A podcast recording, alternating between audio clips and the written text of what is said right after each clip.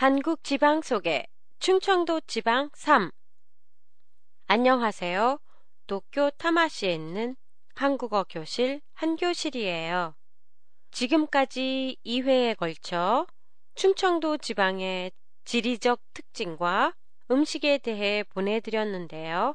오늘은 충청도 방언에 대해 살펴볼까 합니다. 충청도 사투리는 말투가 느리고 온화하며 억양이 차분한 게 특징이에요. 충청도 말에 대해 널리 알려진 일화가 있어서 소개해 보는데요. 어느 날 아버지와 아들이 산을 넘어갈 때 갑자기 산에서 바위가 아버지 쪽으로 굴러 내려오는 걸 본 아들이 아버지 돌 떨어져요 라고 말하는 사이에 벌써 바위가 굴러 떨어져 버렸다는 이라는 충청도 말이 얼마나 느린지를 나타내주고 있어요.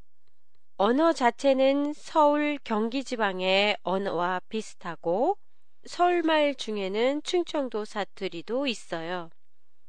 예를 들면 서울말에 예쁘다가 이쁘다, 도테모의 의미인 되게는 디게, 온나노코의 뜻인 계집애는 기집애로 서울말과 충청도 말이 구별이 안 될 때가 많아요.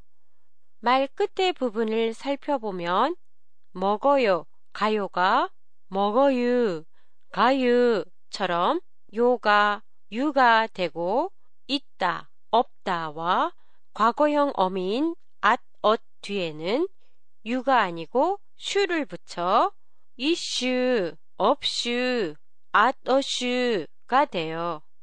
예로 돈이 있어요, 돈이 없어요, 돈이 없었어요는 각각 돈이 이슈, 돈이 없슈, 돈이 없었슈가 돼요.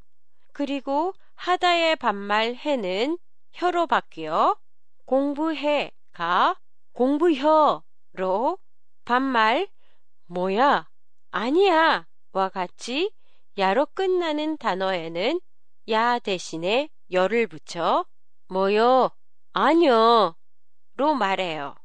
그리고 소, 소다의 뜻인 그래, 그렇다는 그려, 겨, 기여로 말해요. 한 교실의 팟캐스트에 관한 여러분의 감상이나 의견을 보내주세요. 보내주실 때는 한교실닷컴이나 페이스북을 이용하세요. 안녕히 계세요.